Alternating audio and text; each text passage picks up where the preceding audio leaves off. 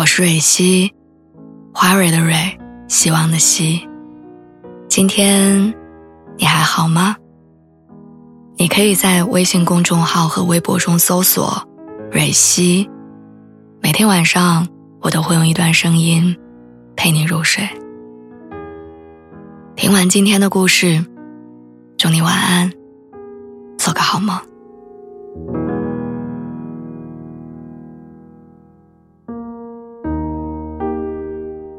今天想跟大家聊一个老生常谈的话题：三十岁。最近，因为几个比较好的朋友在三十岁和接近三十岁的时候，纷纷选择离开了北京。有一个女生辞去了大厂前景不错的工作，回到了老家武汉。年轻的时候不觉得守在父母身边是多大的幸福，但到了三十岁，觉得外面的世界再精彩，也想要待在家人的身边。有一对情侣朋友打算明年三十岁的时候结婚，考虑日后的生活状态，于是决定搬去了杭州。和同事聊起这几个朋友的变化，不由得发觉，人们对于三十岁一直有比较稳定的认识。三十岁要事业有成，要结婚生子，要成熟稳重，要像三十岁的样子。所以三十岁该是什么样子？有人说，电视里演的三十岁的职场人都是职业套装配高跟鞋，新来的职场新人会恭敬地喊上一句“前辈”。有人说，三十岁的自己肯定有稳定的家庭，没准有两个孩子。也有人说，三十岁要有大人的样子，成为父母的依靠，孩子的榜样，扛起生活的责任。总之。大多数人幻想里的三十岁都是美好稳定的，会迅速从幼稚走向成熟，会在干劲十足的事业中为之奋斗一生，会成为贤惠的妻子、靠谱的丈夫、有责任心的爸妈。可是现实往往出其不意，用无法预料的方式向你证明，好像并非是这样的。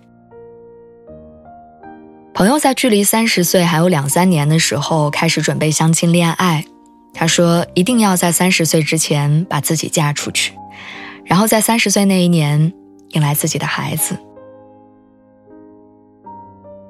他们恋爱的日程好像被当做 KPI 一样拆解成一个又一个具体的行动目标，每周要见几个异性，见面的时候要如何留下好的印象，不合适的。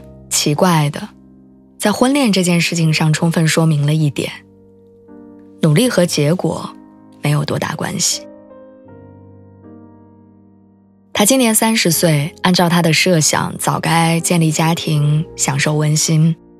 可是爱情好像是没有办法通关的游戏，纵使有好的装备和辅助，也还是走不通。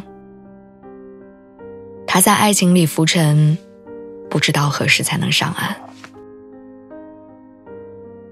另外一个三十岁的同事，今年三月份的时候刚加入我们公司，他跟我说，他理想中三十岁的自己，应该成为一个小有名气的自由写作者，即便不出门，也有人找他约稿，靠着稿费生活。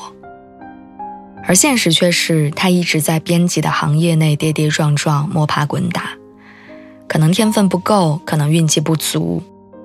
和理想生活之间，总是隔着距离。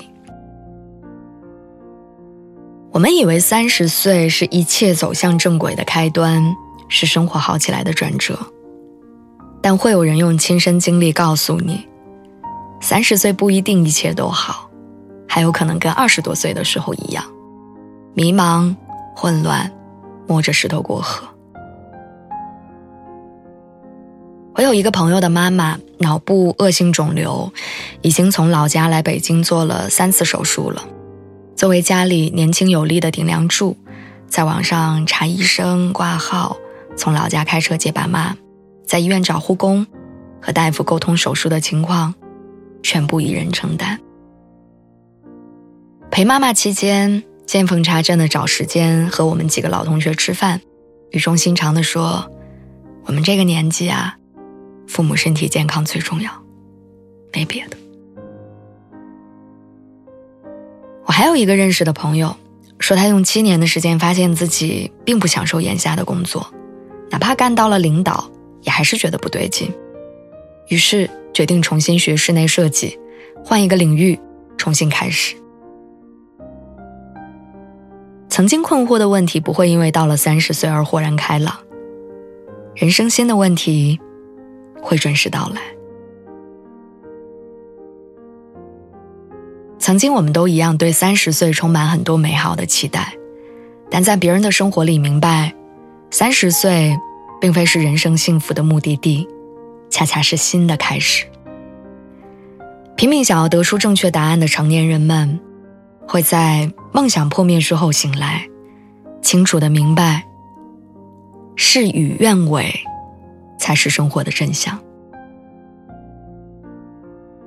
三十岁和二十岁一样，还是要一天一天的度过，难过的事情，也还是要一点一点熬过去。人生是没有捷径的，但三十岁和二十岁还是有一些不一样。你不会再被世俗轻易洗脑，被别人推着走向成家立业，你会更清楚自己是谁，更明白自己想要什么，你能为自己制定属于你自己的人生路径。别害怕，所谓成长，不是担心自己还没有什么，而是感恩自己已经拥有了什么。